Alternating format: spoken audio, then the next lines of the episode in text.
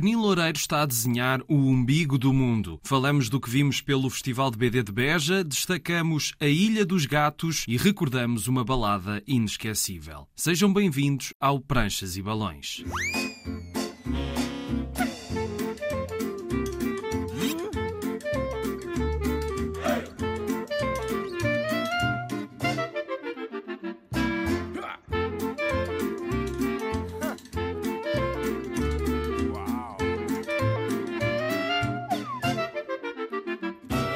Cá estamos para mais uma viagem pelo mundo da banda desenhada. O Pranchas e Balões esteve no 17º Festival Internacional de BD de Beja. As exposições ainda podem ser vistas até 12 de junho e eu vou recordar o que é que vi por lá. Mas agora vamos conhecer o nosso convidado de hoje. Penil Loureiro dedicou-se à banda desenhada entre 1979 e 84, com histórias publicadas em várias revistas. Depois parou, por várias razões, dedicando-se à arquitetura e a outras coisas, e voltou apenas em 2014, 30 anos depois, com Cidade Suspensa e no final do ano passado lançou o primeiro volume de Umbigo do Mundo, uma saga de ficção científica escrita por Carlos Silva e editada pela Seita. Num mundo onde existem poucas mulheres, já que a maioria morreu devido a uma praga misteriosa. Há muitos pontos em comum com problemas incontornáveis do mundo atual e muito do interesse da série, pelo menos nesta primeira parte, está no traço de Penil Loureiro, no desenvolvimento das personagens e dos espaços. E a segunda parte está a caminho, vai ser lançada em breve. Falámos, portanto, dessa série, mas no início fomos a fundo para perceber o que, em parte, o levou a desistir durante tanto tempo da BD. Fazemos uma viagem no tempo para uma era em que as revistas de BD existiam em força em Portugal, mas que não houve as oportunidades certas para toda a sua geração. A Mera Ibérica prometia que os novos iam ser eh, editados. Havia uma série de desenhadores que estavam a preparar um currículo. Eu também estava entusiasmado com, com aquilo parecia que finalmente, ao fim de, de, de, alguns anos, a gente a tentar fazer fanzines com fotocópias, com o nosso dinheiro, praticamente só o Clube Português de Banda Desenhada é que nos dava apoio. Não aconteceu. Aconteceu que a Mera Ibérica começou a editar, nem era a geração que na altura estava a dar cartas. A geração da Visão, do Vitor Mesquita, o Relvas, Relvas um pouco mais novo, mas que também dava cartas. Pronto, esses estariam, mas não, foi a geração ainda mais antiga aquela malta que começou a trabalhar para o mosquito, que ainda Sim, tinha o... aqueles desenhos uh, mais ligados ao Teixeira Coelho e o Garcês. E o José Rui, por aí. O José Rui estava também nesse grupo. Ficámos um bocado desiludidos. Eu até, quando desisti, pensei, fiquei convencido que eu era o único. Mais tarde, já nos anos 90, apareceram aí uns, umas enciclopédias da banda desenhada, e tinham uma secção em português, outras enciclopédias da banda desenhada mesmo em Portugal. Epá, deixa cá ver os anos 80, a ver se falam de alguém que eu conheça, ou quiçá, mim, não é? E aquilo ia anos 20, anos 30, anos 40, anos 40, anos 40, anos 40, anos 40, anos 80. Pois. Como é que é? Ah, atenção à parte. A, a, a, visão teve, teve ali uma geração, mas depois desapareceu tudo. Então salta-se assim, ficou-se ali que temos a falar nos anos 40, 50 e depois salta-se para os anos 80. Então e aquela malta que andou a lutar pela Amadora antes do Amadora? Isto é já a geração que já nasceu com a Amadora descobri que não era o único. Toda aquela, gera, aquela geração, mais ou menos, tinha desistido quando eu desisti.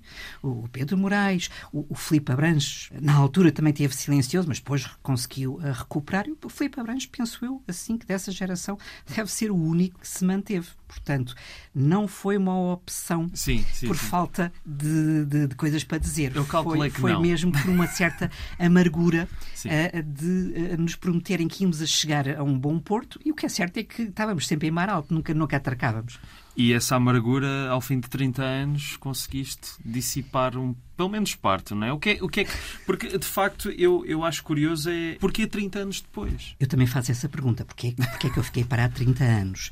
Continuava a desenhar, fazia ilustrações, mas eu recusava fazer banda desenhada. Eu até quando entrava nas livrarias, ou seja, isto se calhar numa época em que as livrarias até tinham uma secção de banda desenhada que dava para ver à, à distância, e evitava a parte de banda desenhada. Era doloroso olhar para aquilo, eu ver o que é que se tinha feito de, de novo e pensar que eu podia estar naquele mundo, mas não tinha percebido bem porque é que era doloroso. Uh, se calhar pensava que ainda continuava amargurado com o que tinha passado. Não estava. O que eu estava era cheio de vontade de voltar para a banda desenhada E o que é certo é que, por alguma razão, recusava-me, não é? Portanto, a, a, a, voltar, dizia que não tinha tempo e tal. Ao fim de 30 anos, é quando os miúdos já estão mais ou menos crescidos, já não são tão exigentes em termos de tempo, é natural que aí eu, eu ficasse com um pouco mais de tempo. E a primeira banda desenhada que eu fiz depois desses 30 anos, A Cidade Suspensa, é uma culpa minha. Portanto, é eu dizer que realmente tive parado por estupidez minha, não é? E vamos uh, resolver estes fantasmas todos e,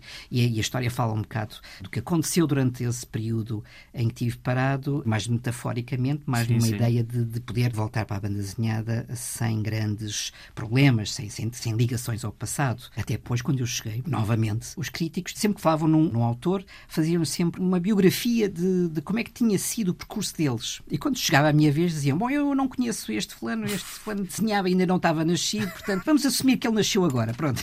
E a mim até me agradava, porque assim Eras não, um tinha, novo talento. não tinha passado. Sentes que se esses desejos da Mary Ibérica se tivessem concretizado, que as coisas teriam sido realmente diferentes ou não? Poderia ser um, uma coisa fugaz, não é? E não ter grande continuidade. Sinceramente, nunca pensei bem nisso. Sim, tens toda a razão. Podia ser publicado e daí? Sim. Publicava um álbum e acabou-se. Mas a gente estava tão ávido de ter uma publicação a sério e só isso seria motivação para continuar e, e, e, melhorar e dar o passo em frente do profissionalismo, que era o que toda a gente gostaria. Mas não era só a Mary Ibérica. Falei da Mary Ibérica quase como uma. Sim, mas havia as revistas, como, havia o Tintim, como, como, etc. Como essa situação. O Tintim também nos publicou. Aliás, não sei se sabem, mas a revista Tintim tinha ordens de Bruxelas para não publicar bandas desenhadas que não fossem ao círculo. E a Tintim portuguesa foi das primeiras que começou a publicar autores locais uh, um bocado fora do, do registro da, da Tintim internacional. Muito graças ao Vasco Granja. Houve muitas pessoas. O Fernando Relvas teve as suas primeiras bandas desenhadas de séries, as suas primeiras séries contínuas eh, publicadas na, na Tintin, eu também tive, Pedro Moraes também, também teve, o Colombo, Jorge Colombo, que, que, que hoje é artista plástico nos Estados Unidos, mas também nessa altura a Tintin também faliu. As próprias exposições de banda desenhada que estavam ligadas muitas vezes à FIL, tinha sempre umas exposições principais, que eram exposições âncora, e depois tinham pequenas exposições de artesanato, de, de arte, de literatura, de banda desenhada. A própria FIL também abandonou esse vínculo, portanto, é aquela tempestade perfeita havia indicações superiores a dizer que realmente o nosso tempo estava a chegar ao fim. Já voltamos ao Penil Loureiro, agora vamos dar um saltinho até Beja. O 17º Festival Internacional de Banda Desenhada de Beja está a decorrer desde dia 27 de maio. No primeiro fim de semana houve muitas apresentações e conversas e nos dias seguintes, até 12 de junho, várias excelentes exposições podem ser vistas na Casa da Cultura de Beja. O Pranchas e Balões esteve presente no festival a convite do Paulo Monteiro e no sábado 28 fiz uma pequena apresentação sobre o programa para uma sala muito bem composta no primeiro piso da Casa da Cultura, onde está a magnífica BDteca. Confesso que quando cheguei na noite de sexta fiquei espantado com a BDteca e com as exposições e neste fim de semana descobri muitos fãs do programa e foi bom ver que está a ter alguma repercussão. Entre as exposições destaco as de David Rubin, que infelizmente não pôde estar presente, a de Bernardo Mager, que lançou novo livro estes dias e que estará no programa na próxima semana. Gostei muito de voltar a ver a obra de Artur Correia, que também teve direito a uma exposição, e no festival foi apresentado um livro que será lançado em breve e que recupera a obra deste multifacetado desenhador e animador. Destaco ainda a surpresa que foi descobrir a arte de Jaime Cortês, que nasceu em Lisboa e ainda publicou por cá na revista Mosquito até emigrar para o Brasil, onde fez a sua carreira com um estilo único, que se destaca muito pelas suas obras do fantástico e do terror, e no festival podem ser vistas ilustrações brilhantes dele para várias histórias. Houve apresentações de Fábio Moraes e Bruno Porto sobre este artista, cuja obra está ser recuperada em excelentes edições no Brasil, e é bom ver os esforços de muitos apaixonados pela BD para preservar a memória desta arte. Entre as várias coisas que se debateram no festival, uma delas foi a criação de um Dia Nacional da BD, mas noutro programa vamos falar disso mais em pormenor. Foram também entregues os prémios do site Bandas Desenhadas e lançaram-se vários livros, como o Rattlesnake, do João Amaral, que esteve no programa na semana passada, e os livros Dante e os Covidiotas Segunda Vaga, ambos do Luís Louro, e também o livro que destacamos hoje, Ilha dos Gatos. Do lado internacional, a exposição com os desenhos de Jean-Louis Trippe, um dos autores da série Armazém Central, de que vamos falar em breve, é também imperdível. Houve ainda espaço para descobrir a arte, por exemplo, do Rodolfo Mariano, que fez o livro Bottoms Up, e da Joana Rosa, do The Mighty Gang, que também já esteve no Pranchas e Balões. Houve ainda mais exposições, estas foram as que eu gostei mais. Todas valem a pena. Menciono ainda a exposição com os desenhos de Queco, que esteve no festival com o argumentista António Altarriba a apresentar o último volume da trilogia do Eu. Depois de Eu Assassino e Eu Louco, foi lá lançado Eu Mentiroso, o que deu origem a uma conversa muito divertida com os autores, num dos melhores momentos que eu pude presenciar do festival. Houve ainda concertos, sessões de autógrafos, uma feira do livro e, acima de tudo, um ambiente indescritível. Já me tinham avisado que o Festival de BD de Beja era especial e pude perceber porquê, ao conviver com leitores e autores mais ou menos mediáticos, entre eles muitos convidados deste programa. É algo único que só se percebe estando lá e eu espero poder voltar para o ano e não falhar nenhuma edição deste festival.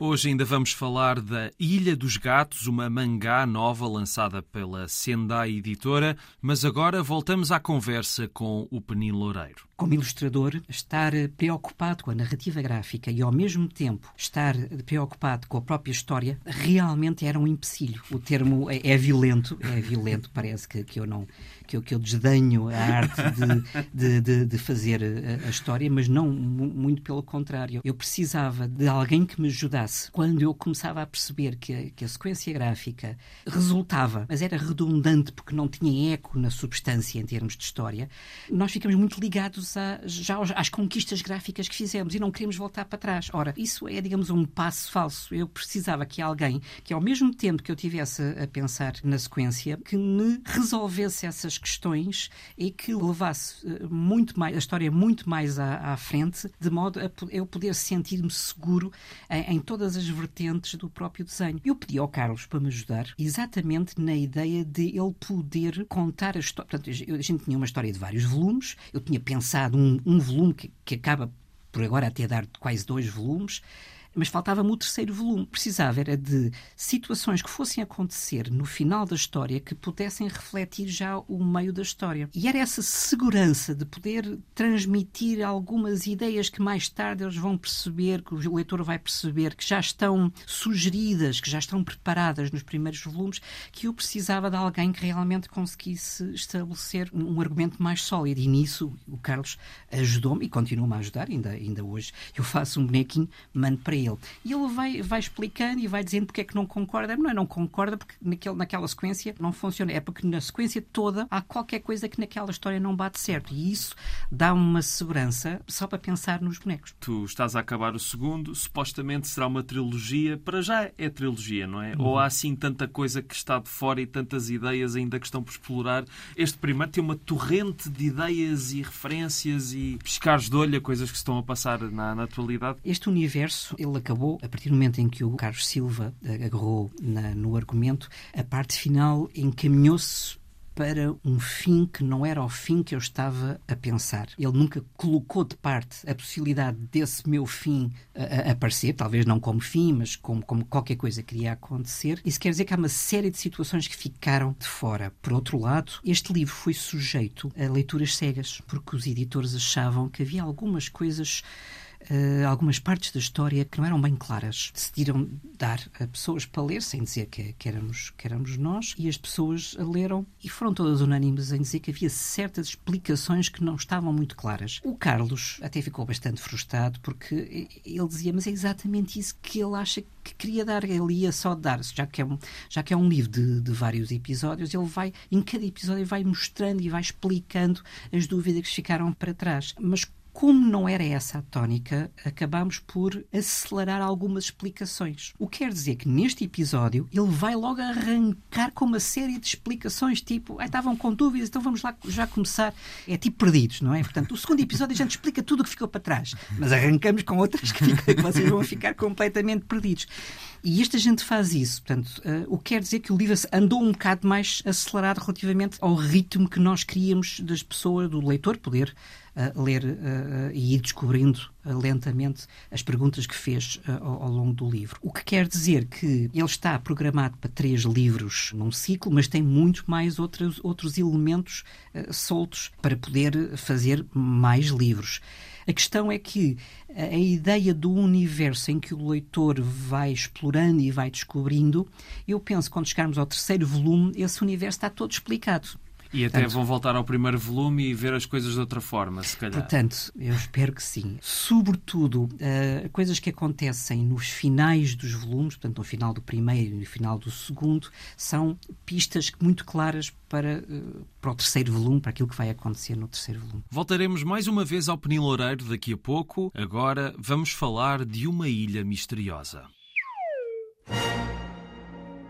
Hoje decidi falar de um thriller paranormal. Não fui eu que dei a secunho A Ilha dos Gatos, de Tokushige Kawakatsu, o mais recente livro da Sendai Editora, especialista em mangás pouco convencionais. Esta nomenclatura está, aliás, na própria capa do livro, numa faixa um pouco esquisita e que rouba alguma da intensidade da ilustração. Não sei se uma pessoa fica com mais vontade de comprar um livro por ter escrito nele o género em que se diz inserir, mas enfim, é um pormenor. Vamos ao que realmente interessa. De que é que fala A Ilha dos Gatos?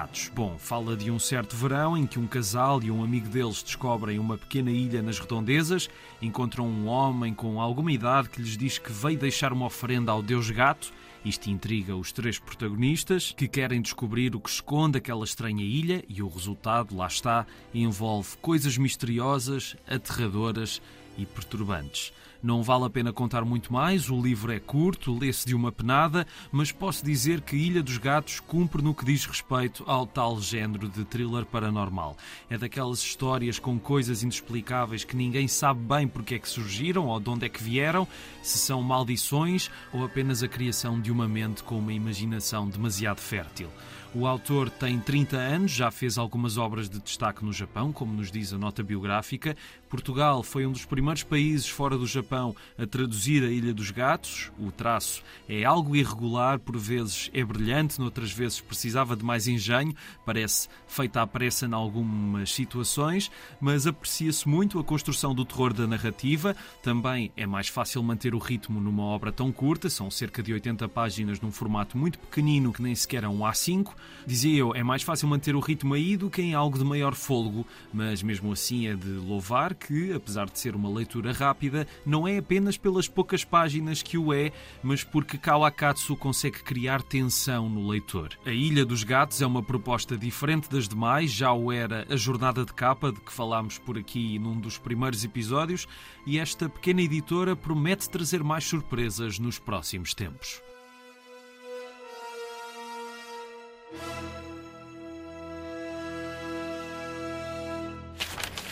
Daqui a pouco convido-vos a navegar pelos mares com um marinheiro muito célebre. Sabem de quem é que eu estou a falar? Antes disso, vamos voltar mais uma vez ao Peniloureiro, que deixa dicas de leitura muito especiais. Queria sugerir dois livros de autores estrangeiros, dois livros de autores portugueses. O primeiro é do Bezian, é o Doutor Radar, é uma série de dois volumes, ou pelo menos até agora saíram dois volumes, eu até trouxe aqui o primeiro volume. Bezian, eu creio que nunca foi publicado em Portugal. É um livro muito bem desenhado, eu acho que em termos gráficos é fascinante, é em termos de cores também é, é, é, espetacular.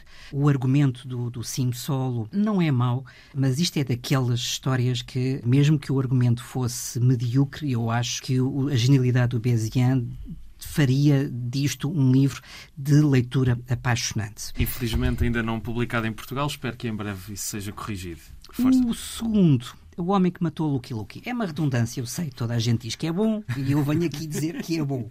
É pá, mas aquele é mesmo bom. O Mathieu Bonhomme agarra no Lucky Lucky. É uma daquelas histórias que a gente lê, gosta, gosta até mesmo no estilo que ele utiliza, eh, fazendo uma série de pescadelas de olho ao Morris, como ele surge eh, e, e coloca algumas cores psicadélicas em algumas situações, como ele utiliza uma densidade cromática mais limitada numa referência à banda desenhada dos anos 60. É algo para reler. Portanto, já leu leram, releiam O Homem que Matou Lucky Lucky.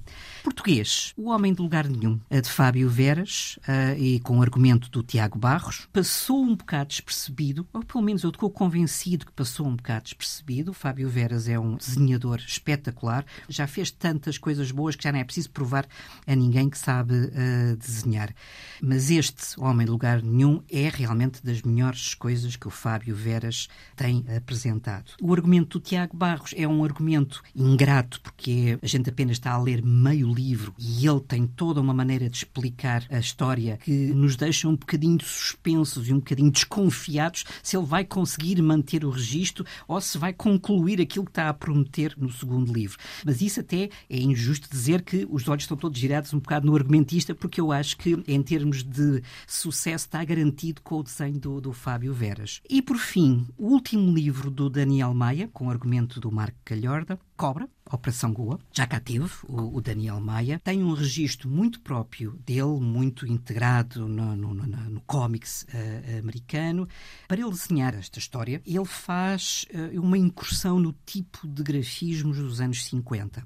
Ora, isso aliado a um registro mais convencional, mais cómics, junto com o facto que da história estar a preto e branco, é realmente uma situação arriscada, porque pode acontecer que a certa altura ele fique colado a este género estilo e até possam criticar que parece algo demodé, desenhado no passado. Mas é exatamente esse o gozo que dá ler aquele livro, quase como sendo um argumento da época e a gente a dizer, mas eu não sabia nada disto, mas é que isto passou-se mesmo, porque realmente é tudo tão fidedigno. O próprio Zani é tão honesto que realmente dá para perceber que se trata de uma obra séria e uma obra empenhada do Daniel Maia e arriscada para o desenhador, mais do que para o argumentista, porque normalmente os argumentistas não ficam colados a este género de, de, eh, de, estilo, pelo contrário, até é interessante que o argumentista possa ser flexível, mas às vezes os desenhadores acabam por ficar colados a um tipo de imagem Uh, Cobra, Operação Goa, aí está mais uma história, um pouco à maneira do bom nome, em que o, o desenhador desenha a bem da banda desenhada, a bem da história, uh, sacrificando inclusive, imagino, muitos gozos que ele podia fazer coisas de outra maneira, mas não.